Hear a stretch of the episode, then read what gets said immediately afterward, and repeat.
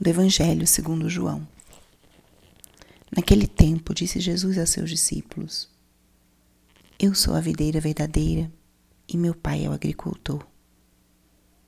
Todo ramo que em mim não dá fruto, ele o corta, e todo ramo que dá fruto, ele o limpa, para que dê mais fruto ainda. Vós já estáis limpos por causa da palavra que eu vos falei. Permanecei em mim e eu permanecerei em vós.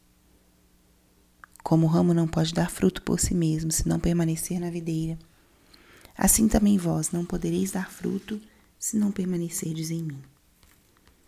Eu sou a videira e vós os ramos. Aquele que permanece em mim e eu nele, esse produz muito fruto, porque sem mim nada podeis fazer. Quem não permanecer em mim será lançado fora como um ramo e secará. Tais ramos são recolhidos, lançados no fogo e queimados. Se permanecerdes em mim e minhas palavras permanecerem em vós, pedi o que quiserdes e vos será dado. Nisto meu Pai é glorificado, que deis muito fruto e vos torneis meus discípulos. Palavra da salvação. Espírito Santo, alma da minha alma, Ilumina minha mente, abre meu coração com teu amor, para que eu possa acolher a palavra de hoje e fazer dela vida na minha vida. Estamos hoje na quarta-feira da quinta semana da Páscoa.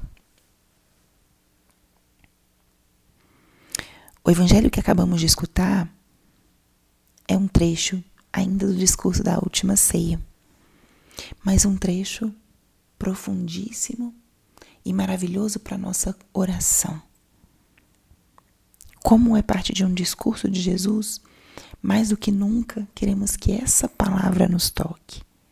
Essa palavra que foi pronunciada naquele tempo, pela voz, pelos lábios de Cristo, hoje ainda nos toca e nos convida a uma maior conversão, a maior transformação.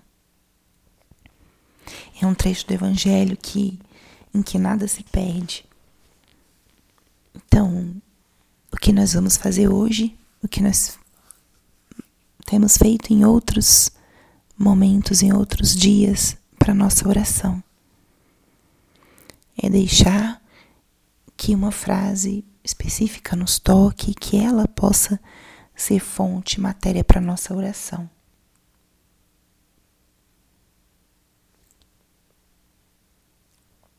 Primeiro, Jesus se apresenta.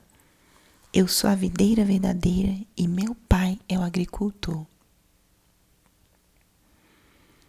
Ou seja, a fonte da vida, da seiva, é Cristo. Ele é essa videira que está plantada na terra, de onde sai toda a vida. E o agricultor, aquele que cuida dessa videira, que poda no momento certo, que colhe os frutos. Esse agricultor é Deus Pai. Em que melhores mãos poderíamos estar? E o que Jesus vai dizendo em seguida é, ou pode ser resumido numa ideia, a ideia de frutificar.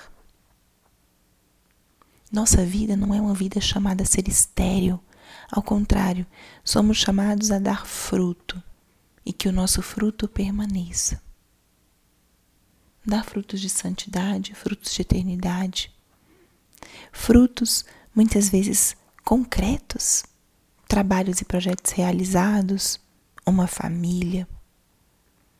Nós estamos chamados a dar fruto e que o nosso fruto permaneça. E Jesus coloca duas condições para a gente frutificar. A primeira condição é permanecer nele, permanecermos unidos a Jesus. E a primeira forma da gente estar unida a Ele é através da nossa vida de graça, estarmos em amizade com Cristo, longe do pecado que nos afasta, que enfraquece a nossa relação com Ele. Permanecer nele significa realmente estar junto de Cristo na oração e nos sacramentos. Permanecer. E a outra condição é deixar-nos podar por Deus, por esse agricultor que Jesus falou no início do discurso. Deixar-nos podar, deixar que no momento certo Deus possa cortar aqueles galhos que já não vão frutificar, retirar tudo que possa atrapalhar o crescimento e a produção desses frutos.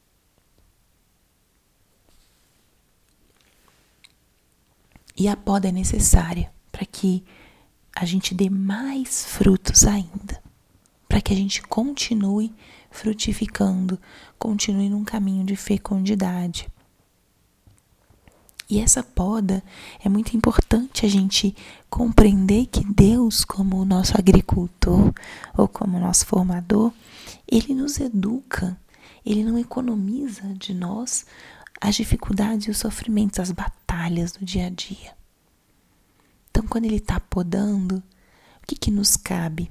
Quando a gente está passando por uma situação difícil, por um desprendimento, uma provação, nos cabe suportar, esperar, atravessar por essa poda, para que possamos depois frutificar dá frutos ainda em maior quantidade e qualidade do que antes da poda.